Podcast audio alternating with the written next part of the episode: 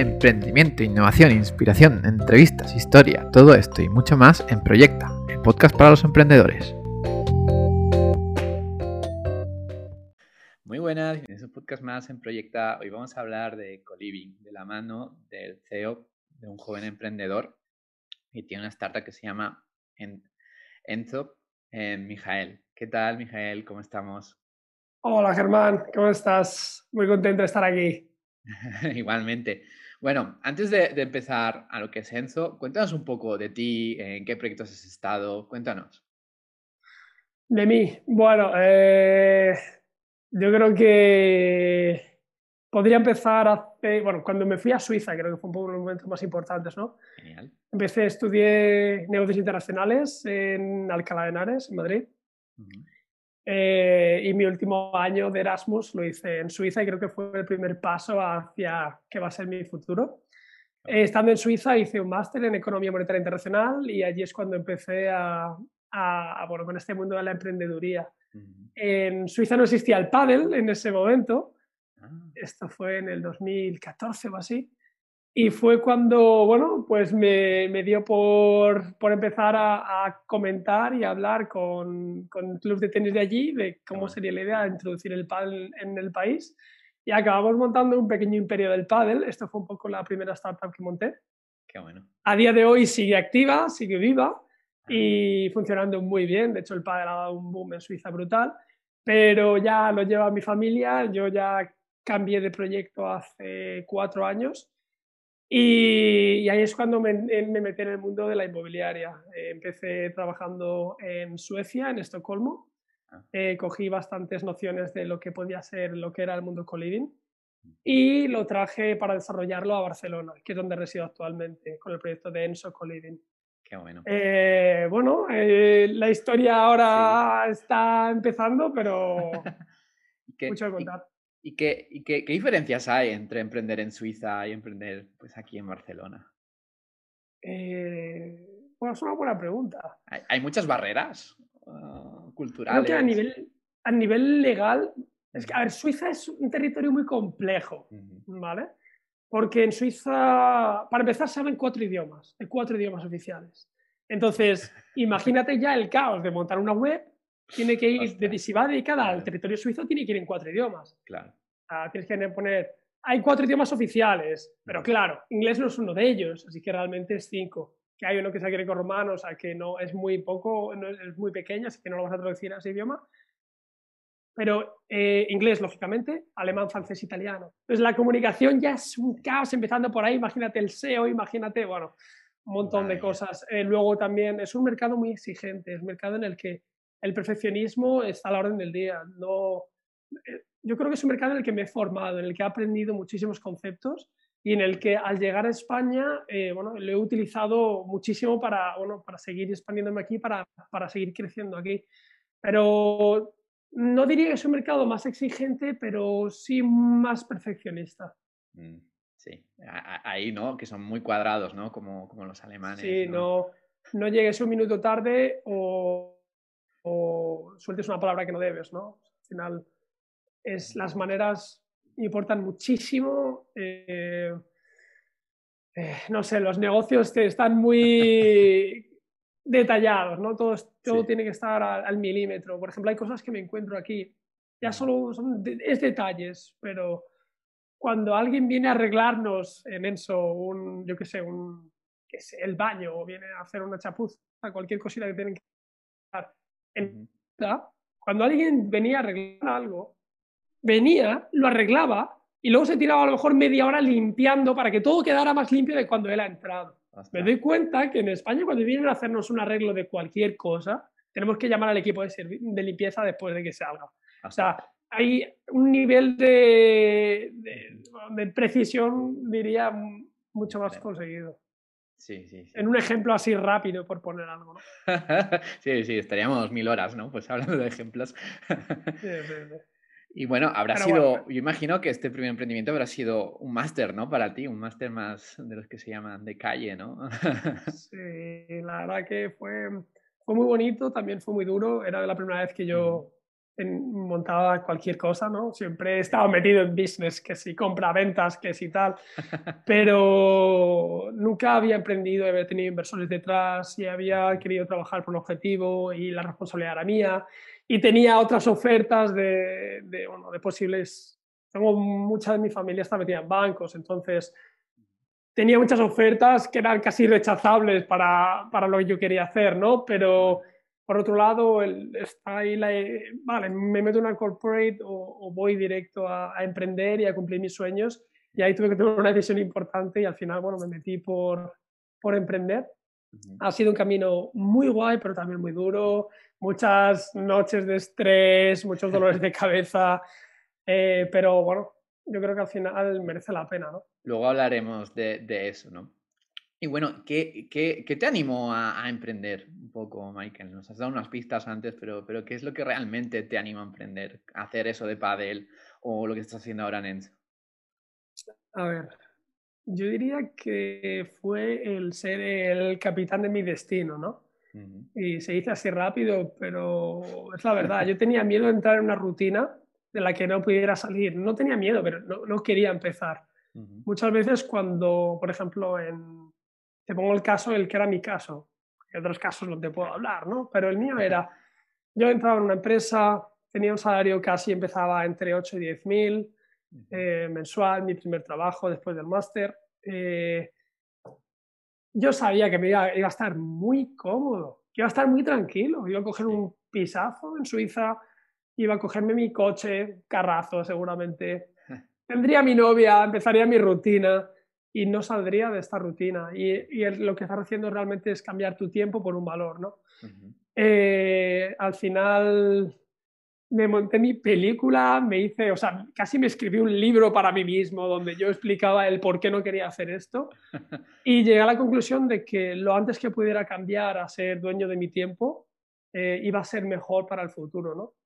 Sé que ha sido una decisión difícil y, sé que a lo mejor podría haber hecho una temporada en la que hubiera aprendido y luego hubiera pasado a la siguiente fase, pero consideré que el momento de tomar el riesgo era en ese momento porque estaba muy abierto al riesgo y estaba muy abierto a, emprender, tenía muchas ganas de hacerlo.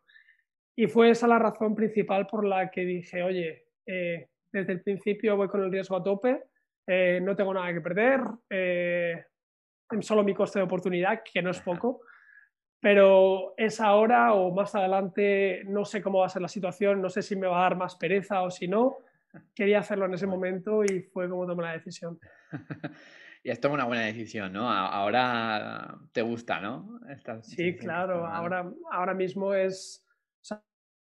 ya han pasado desde este día que empecé, ha pasado casi no sé, 8, 9, 10 años, no lo sé. Desde el primer momento que empecé a tener todo esto en la cabeza, ¿no?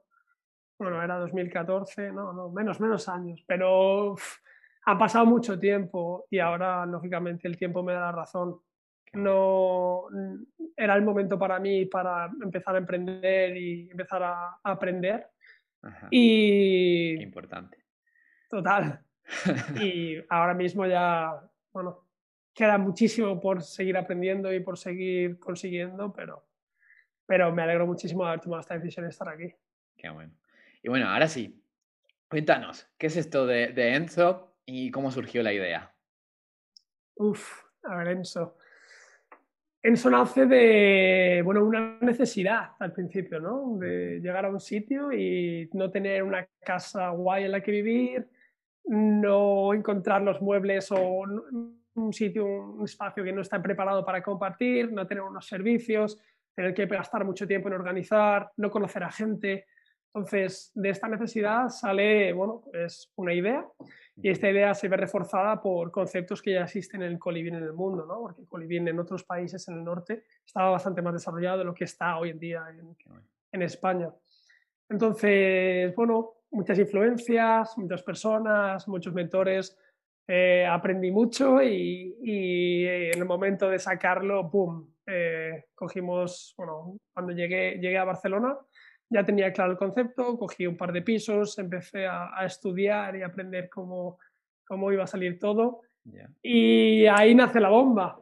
Entonces lo que buscamos es revolucionar el, el modelo residencial que conocemos a día de hoy. es un modelo que, bueno, que lleva los últimos, ¿qué? 100 años de la misma manera. Eh, construyendo edificios y alquilando a familias. Es un poco el, el, concepto que siempre se ha llevado, ¿no? Pero nos damos cuenta de que la mayoría de la gente que vive en estos pisos no son familias. O no, no la mayoría, pero un gran porcentaje, ¿no? Y, y que no tienen las mismas necesidades que una familia. Que cuando tú buscas compartir, lo que quieres tener es un buen espacio para ti y, bueno, buenos espacios para compartir con el resto de la gente que vive contigo. Eh, los espacios no estaban diseñados para compartir, es un poco el, el paso importante a nivel real estate, ¿no? Es el, el, punto principal. Pero luego tampoco, luego a nivel económico tampoco estábamos preparados para, para el paso que se estaba dando. Es decir, cuando un joven, y vamos a decir, las personas que, que, que, que, viven con nosotros son personas entre 25 y 35 años, ¿no? Una media de 30 años, viene a vivir a, a una nueva ciudad, la mayoría de las veces no pueden pagarse su propio piso. ¿Por qué? Porque tienes que pagar un mes de agencia, tienes que pagar dos meses de depósito, tienes que amoldarte el piso porque seguramente no puedas ni la cama que tengas no te gusta o el armario que tienes es muy pequeño o el sobre sofá todo, que Sobre todo, eh, yo creo que también el, el factor este de, de, las ventanas, ¿no? O estar en un sitio pequeñito no te llega. Total, total. O sea, realmente es un montón de cosas, ¿no? Pero el que, mm, que no pueda, o sea, que tengas que hacer una inversión inicial para entrar a un espacio de unos 10.000 euros uh -huh. es una limitación gigante. Entonces, vamos a conseguir que cuando alguien venga a, a, una gran ciudad, solamente tenga que pagar una mensualidad, ni depósito, ni de agencia, ni invertir en muebles, conseguir una economía circular, ¿no? Que la gente utilice cosas que otras personas han usado, pero bueno, que, que haya un respeto y que, que todo esté bien. Entonces, bueno, veíamos muchas trampas en, en, el, en, el, muchos problemas en el modelo y por eso decidimos revolucionarlo. Bueno. ¿Y por qué empezar con una ciudad como Barcelona?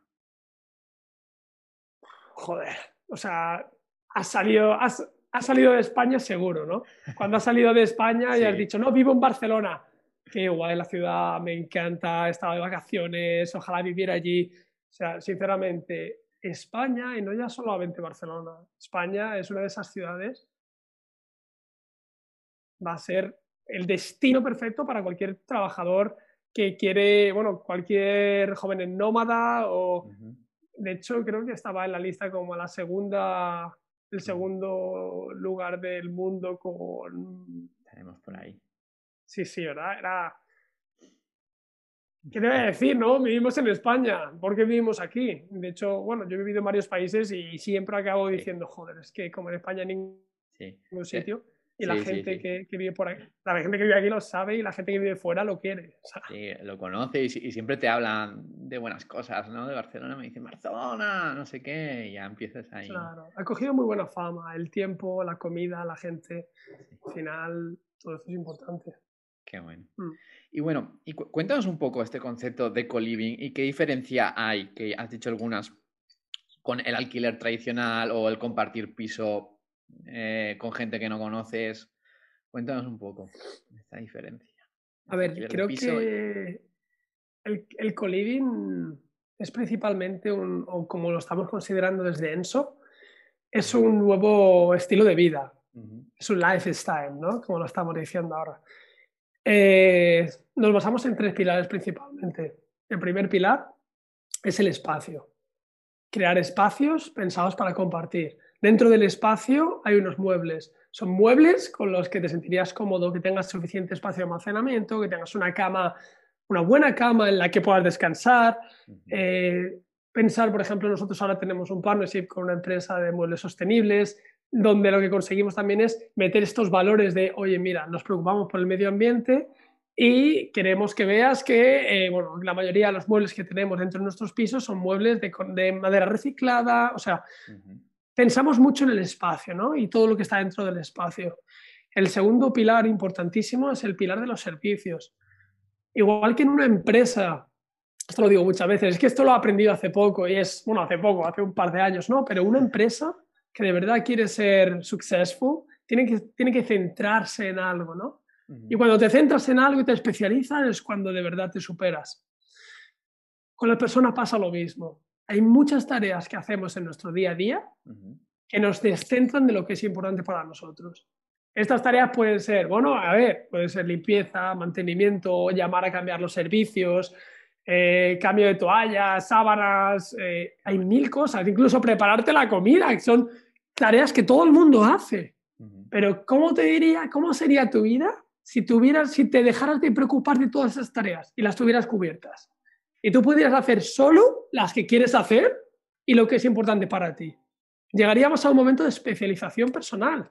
Podrías especializarte en lo que es importante para ti porque tienes la cabeza en lo tuyo, no en tus no en tus problemas diarios, voy a decir, o en tus necesidades diarias. Entonces, nos damos cuenta que tenemos que ofrecer todos los servicios para cubrirte estas necesidades. Como bien decía, desde la limpieza, mantenimiento, los suministros, el Internet, comidas, compra, de todo. ¿Estos servicios son extra o ya van incluidos con el precio? Muchos de ellos van incluidos, otros lógicamente no. Y ahora lo que estamos sacando es el servicio chef, que a ver cuando salga va a ser una revolución, pero es me parece una, una, pasada, una pasada lo que estamos sacando. Y, luego, por último, el último pilar es el pilar, lógicamente, de la comunidad, ¿no? no se nos puede olvidar. Es espacio, servicios y comunidad.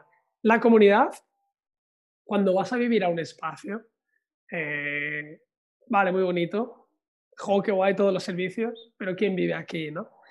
es súper importante el saber que vas a compartir con gente que tiene los mismos valores que tú o que no la misma personalidad, porque al final lo que quieres es conocer gente que te dé vidilla en la casa, ¿no? O que si tú eres una persona con mucha vida, que te relaje un poco. Pero bueno, coincidir con esta gente que tiene un poco los mismos valores que tú, que tiene las mismas ideas que tú, que quiere compartir, que quiere seguir creciendo y esto es de lo que nos encargamos nosotros, ¿no? Hacemos entrevistas personales a todas las personas que viven con nosotros y les, uno, les decimos en qué piso podrían estar, con qué gente que a lo mejor es como más su estilo, o, eh, bueno, les, les, les conocemos para estar seguros de que ellos van a, ser un, van a ser un valor, van a aportar valor o van a ser parte de esta comunidad, ¿no? Creo que para nosotros es algo súper importante y bueno, y ya, ya, no solamente a nivel teórico de, no, si quiero una comunidad de calidad, no, es, joder, si vives en una casa en la que, con gente con la que quieres, seguramente te vayas a quedar más tiempo. Te dispuesto a pagar más dinero por la habitación. Y vas a recomendarnos mucho más. O sea, que realmente a nivel económico es, es mucho más rentable que haya muy buen rollo dentro de todos los pisos. Sí, tiene mucho sentido, ¿no? Yo me acuerdo cuando me, fui a vivir a, a Vancouver, me metí en una casa de una familia y estaba con un suizo. Pero el suizo no tenía nada que ver conmigo, era de los que solo salían a comer y estaba todo, el rato pues, pues estudiando, ¿no? quizás, en un co-living, ¿no? Con una entrevista o lo que sea, pues no ha sido más divertida la experiencia. Totalmente. si alguien, hay personas que por necesidad cogen una habitación, en, quieren compartir una habitación, pero no son personas que de verdad quieren compartir su vida con nadie. Y al final el coliving, lógicamente, teniendo todo tu espacio y tu privacidad, es una, es una forma de conocer gente y, y, estar rodeada de gente como tú. Qué bueno, qué bueno, qué bueno. ¿Y cuál es la estancia media de, de estos colivings?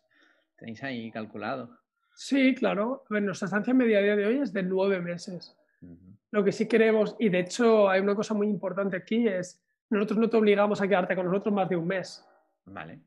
La mayoría de los coliving creo que sí que quieren tener un mínimo de tres, cuatro meses. Para nosotros, quédate con nosotros. O sea, no, no queremos retenerte. O sea, tú estás a gusto, quédate, no estás a gusto, vete. Es muy fácil.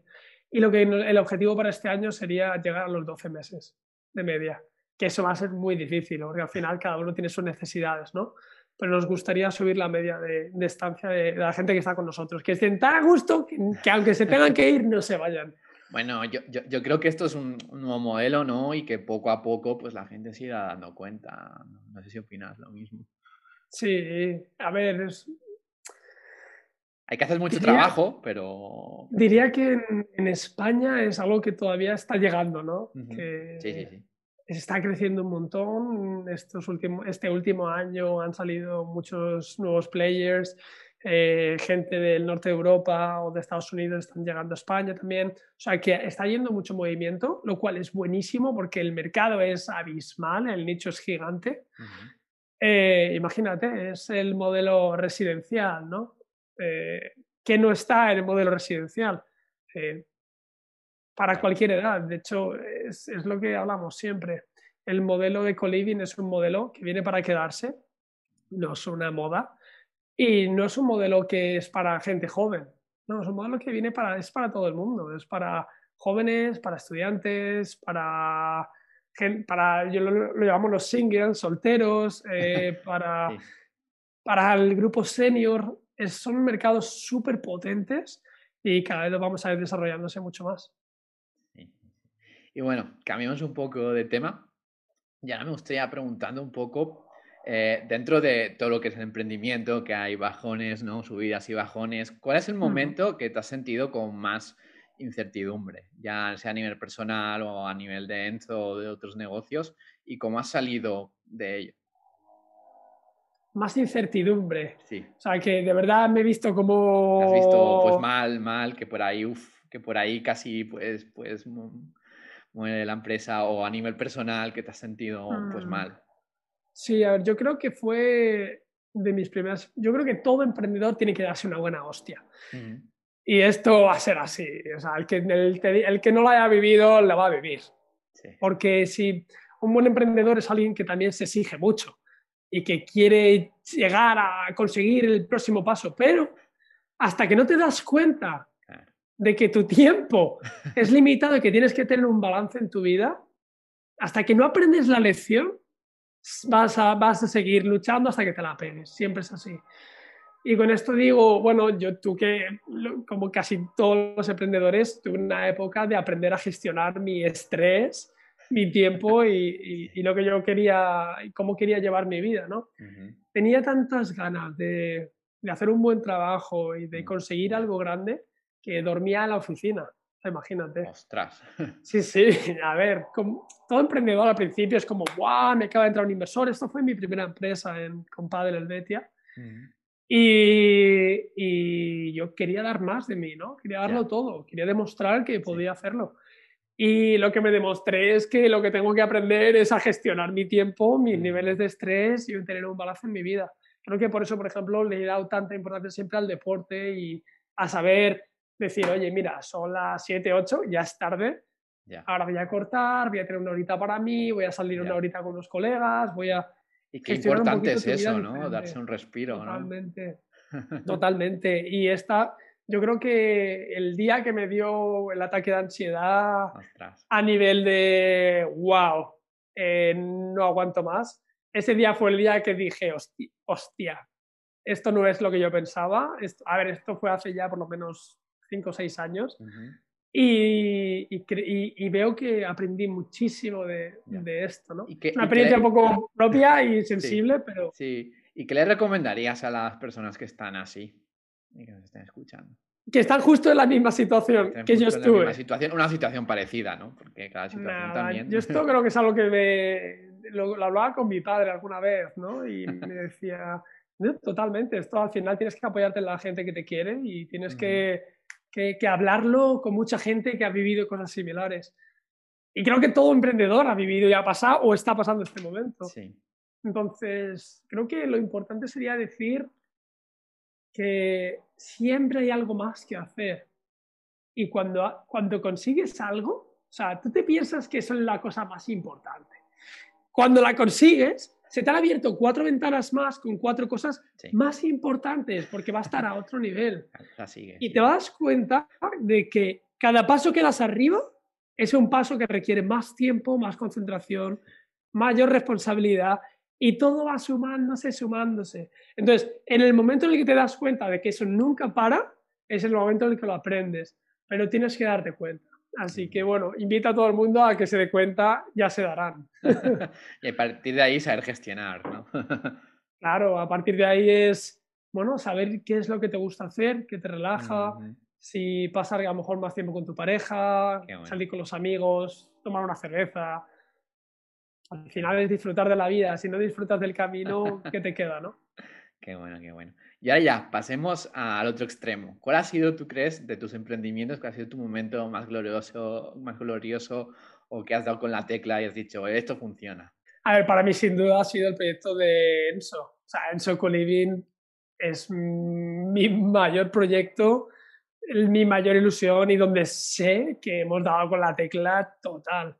Eh, yo creo que fue el momento en el que conocí a, Clara y nos juntamos con Andrés y vi que tenía un equipo que decía, madre mía. Y luego con José Miguel, y luego entró Amedeo, eh, Guillermo, Kurt, Clara, que va a entrar ahora, otra chica Clara. O sea, hemos montado un equipazo que podías ponerte a hablar con cada uno de ellos y cada uno te iba a contar una historia que te ibas a quedar alucinado. Y al final, yo creo que una empresa son, al principio, bueno, lógicamente la idea tiene que ser buena, el timing tiene que ser correcto, pero las personas son lo más importante. Entonces, cuando vi que la idea era buena, la idea ya había triunfado en otros países, sabía que era una cosa que no iba a fallar. Cuando vi que el timing en España estaba siendo el correcto, todavía no habían entrado grandes competidores, el momento era ahora, y que conseguí el equipo, yo ya por las noches ya pensaba, Buah, es que no podía dejar de pensar en, en, dónde iba a acabar el proyecto, ¿no? Y a día de hoy, pues estamos contentísimos, sumando nuevas camas, un montón de desafíos, un montón de cosas que todavía hay que seguir mejorando, pero súper orgulloso cada día del equipo y del proyecto. Vamos, sin ninguna duda, creo que el momento de lucidez que hemos tenido ha sido Enso. Mm. Qué bueno.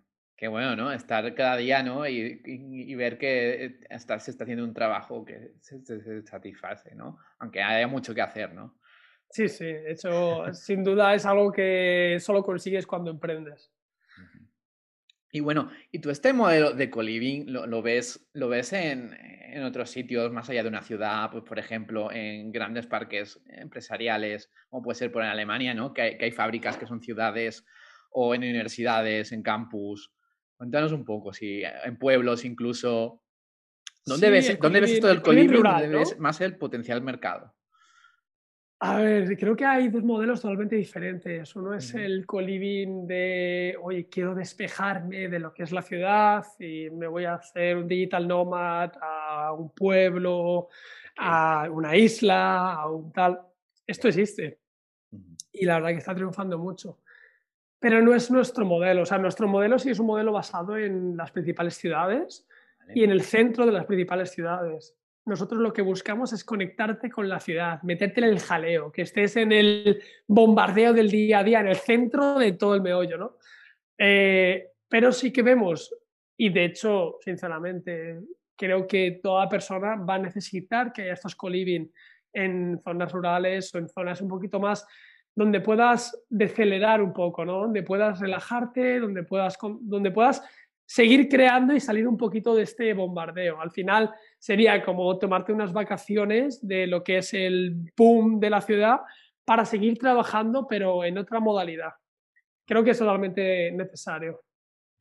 Y es un modelo que apoyo muchísimo. ¿eh? Qué bueno. Y bueno, y antes nos has dicho los trabajadores, ¿cuál tú crees que son las principales claves para tener un buen entorno feliz y con tu equipo feliz en el trabajo? Pues, a ver, esto es algo que, a ver, ahora mismo somos 11, casi 12 personas en la empresa. Eh, es la primera vez que llevo un equipo tan grande y, para mí es un desafío cada día, es, es verdad, es verdad. Eh, creo que de todas maneras el trabajo se está haciendo bien y bueno, también tengo mucho apoyo de, todos mis compañeros, pero creo que una de las claves es la comunicación, es el tener un, este buen feeling dentro de la empresa, el tener reuniones con todos ellos, el saber entender emocionalmente en qué momento puede estar cada uno, el bueno, poder un poco entiendo que ahora mismo somos una empresa pequeña, ¿no? 11 trabajadores, eh, pues todavía se pueden llevar relaciones uno a uno, conozco a todo el mundo muy bien, eh, les conozco tanto que sé cuándo están bien o sé cuándo están mal y cuándo preguntar y cuándo dejar su espacio. Entiendo que cuando seamos 100 personas la modalidad cambiará, pero hasta el día de hoy la experiencia que tengo es... ¿Estás, ¿estás preparado para eso, para cuando hay 100 personas? Hombre, a ver, supongo que sí. De, mi primera experiencia de ser yo solo a luego ser tres, a luego ser once, ha habido un aprendizaje. Entonces, lógicamente, para 100 personas hoy no estoy preparado, pero lo estaré a lo largo del camino. Creo que no, no dejo de formarme nunca, creo que el seguir aprendiendo es una de mis claves para seguir y bueno, para estar donde estoy. Sé que tengo mucha responsabilidad sobre las personas que están aquí también conmigo y bueno, eh, espero hacer lo mejor que pueda, ¿no? Sí, ¿no? Sobre todo ahí en la gestión, ¿no? Y de animar, ¿no? Cuando está un poco... Sí, una startup muchas veces es, eh, es luchar contra tus emociones. Es decir, oye chicos, tenemos que hacerlo, va a salir, vamos todos a por una y el, que, y el, contagiar esta energía, ¿no? De decir, no, quizá hay un día que tú te levantas un poco más cansado, el otro se levanta más como sea, pero siempre tiene que haber uno que diga, no, vamos chicos, se saca adelante. La energía al final hay que contagiarla y creo que es importantísimo que esto, bueno, en cada equipo siempre hay alguien que te empuja a seguir adelante y a seguir luchando contra viento y marea. Bueno, ahora cojamos un poco la máquina al futuro y, cuéntanos un poco la visión. Sé que es muy difícil, pero ¿dónde ves Enso de aquí a 10 años? Y también cuéntanos un poco los cambios que va a traer este nuevo paradigma, ¿no? sobre todo para España del co-living, que ya has dado unas pistas antes, pero bueno. Mm, fíjate que hemos trabajado mucho con el equipo también, un poco la visión que queríamos tener. O sea, que realmente esto es muy importante también a nivel equipo, ¿no? Que todo el mundo tenga una visión y una misión clara y unos valores, lógicamente. Y una cosa que me hizo muchísima gracia, y aquí te voy a comentar, es eh, nuestro chico de comunidad, Guillermo. Bueno, ahora, ahora que está también cogiendo nuevos, está cogiendo muchas responsabilidades en la empresa dijo la frase de el primer colibrí en la luna. y me encantó. Así que de aquí a 10 años mi visión y la de nuestro equipo es tener el primer colibrí en la luna. O sea, imagínate. Eh, creo que, que, el mercado está creciendo un montón, que nosotros estamos creciendo con él. Que a día de hoy, bueno, tenemos 65 habitaciones, queremos acabar el año con 300 y el año siguiente con 2000. O sea, imagínate los cambios que, en los que estamos pensando, ¿no? A nivel comunidad. Eh, y que es imparable. O sea, ahora mismo, el, el sinceramente, ahora el motor que tenemos funcionando y girando es imparable. Es nuevas propiedades y hago un llamamiento a propietarios que estén viendo esto. Manos abiertas aquí, seguimos creciendo, necesitamos nuevos espacios que gestionar y, nada, seguir creciendo. Cuestión de tiempo. ¿Y este crecimiento lo ves mucho más, mucho más allá de España? De aquí a otras grandes ciudades. Por supuesto. De hecho, a ver, ahora mismo estamos solamente en Barcelona, daremos el paso a Madrid a final de año. Eh, el, durante el siguiente año nos centraremos en seguir desarrollando a nivel España, Valencia, Málaga y tenemos que pensar una, bueno, quizás sea San Sebastián o pensar una, una ubicación más, cerrar cinco ubicaciones. Eh, nuestro próximo paso eh, lo tenemos planeado, va a ser Portugal. Básicamente sería la primera fase para externalizarnos y estando dentro de la península, ¿no? O sea, es un paso, es, es, riesgo controlado, diría yo. Y a partir de ahí, pues bueno, ya el futuro nos dirá, ya me lo invento, pero lógicamente Londres, Berlín, eh, mm. Ámsterdam, Zurich, son ciudades en las que todo el mundo piensa y también están en mi cabeza.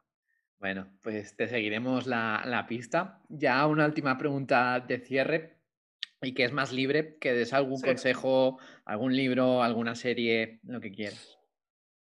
¿Algún consejo? Sí, para emprendedores. Oh. Es una, es una parte que a la gente no le gusta, pero bueno, a uno... Sí, no, no yo creo que es algo muy personal al final, ¿no? Cada uno tiene su estilo, hace sus cosas. Pero yo diría que hay dos frases que para mí son importantes. Una es, si puedes pensarlo, puedes hacerlo. Es decir, en el momento, yo me di cuenta de que en el momento en el que algo está en mi cabeza, lo saco al equipo y el equipo lo, y lógicamente tiene que tener un sentido de realidad, ¿no?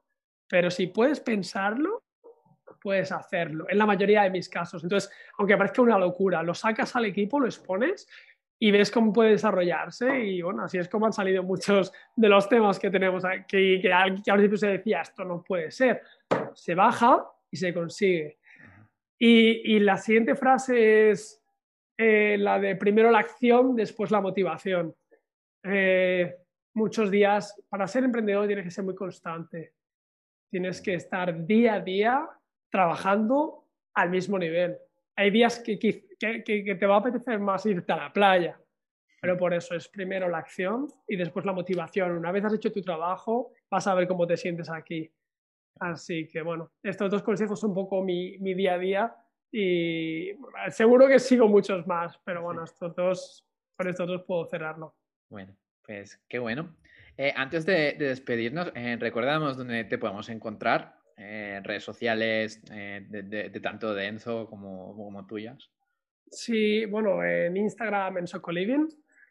en nuestra web es www.ensocoliving.es. Y aunque la cambiaremos a .com el próximo mes, que lanzamos nueva web, esto va a ser un paso muy importante también de la empresa. Qué bueno.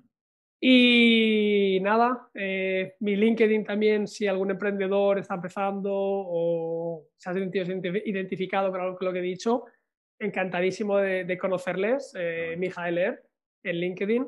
Y nada, un placer. Nada, igualmente. También recordarle a la gente que se inscriban en el podcast para atraer a más emprendedores como Mijael. Así que nada, muchas gracias. Ha sido un placer. Igualmente, Germán, muchas gracias. Venga, hasta luego. Adiós.